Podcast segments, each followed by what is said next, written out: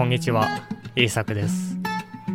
このポッドキャストでは、日本語を勉強している人が日本語で考えられるように、いろいろなトピックについて話していきます。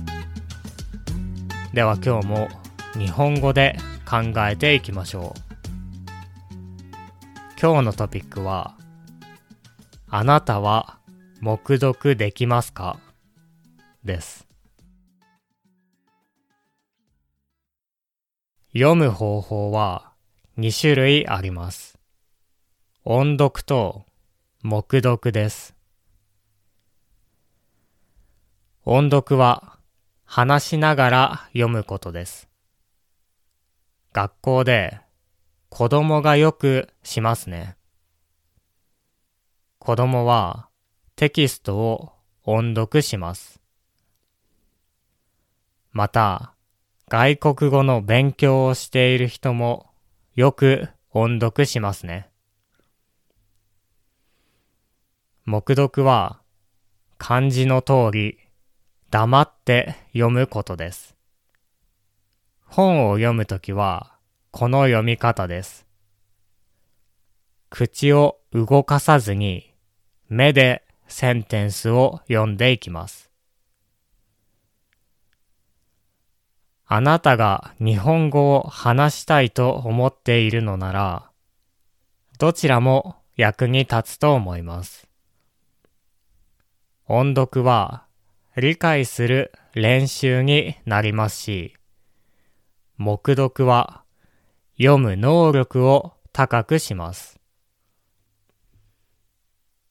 しかし、もしあなたが本当に流暢になりたいのなら、音読だけでは足りません。黙読ができるようにならないといけないでしょう。なぜなら、音読は子供の読み方だからです。子供の読み方はとても遅いですね。黙読は大人の読み方です。だから、とても早く読むことができます。あなたが日本語を流暢に話したいのなら、とても高いレベルになりたいのなら、黙読の練習もした方がいいと思います。私たちは外国語を勉強するときにたくさん音読します。音読しすぎるぐらいだと思います。だから外国語を読むときはいつも口が動きます。しかし、この読み方をずっと続けるのはよくありません。学校のクラスの子供たちを考えてみましょう。彼らは先生に言われて音読しますね。教科書の44ページを読んでください。と言われて、そのページを読みます。しかし、他の時間はどうでしょうか？子供たちは黙読しているはずです。クラスの中でみんなが音読していたらうるさいでしょう。他の子供たちはみんな黙読しています。また、先生に言われないときも黙読で本を読みます。漫画を読みます。つまり、ネイティブスピーカーの子供たちは、黙読の練習をします。音読だけではなく、黙読の練習もします。そして、これは大切なことです。なぜなら、大人になってもずっと音読していたら困るからですね。会社でメールを見るとき、メールを音読して、電車の中でニュースを見るときも音読している大人はいないでしょう。彼らは黙って読まなければいけません。つまり、大人になるためには、黙読の練習が必要です。しかし、外国語を勉強する人はどうでしょうか？多くの人は音読だけをします。黙読の練習はあまりしませんね。全くしない人も多いです。人とコミュニケーションを取るだけなら音読だけでも大丈夫かもしれません。それでも人と話せるようにはなるでしょう。しかし、高いレベルで日本語を話したいのなら、目読が必要だと思います。日本人の大人のように黙って読まなければいけません。目読にはたくさんのメリットがあります。まず、目読はとても早いです。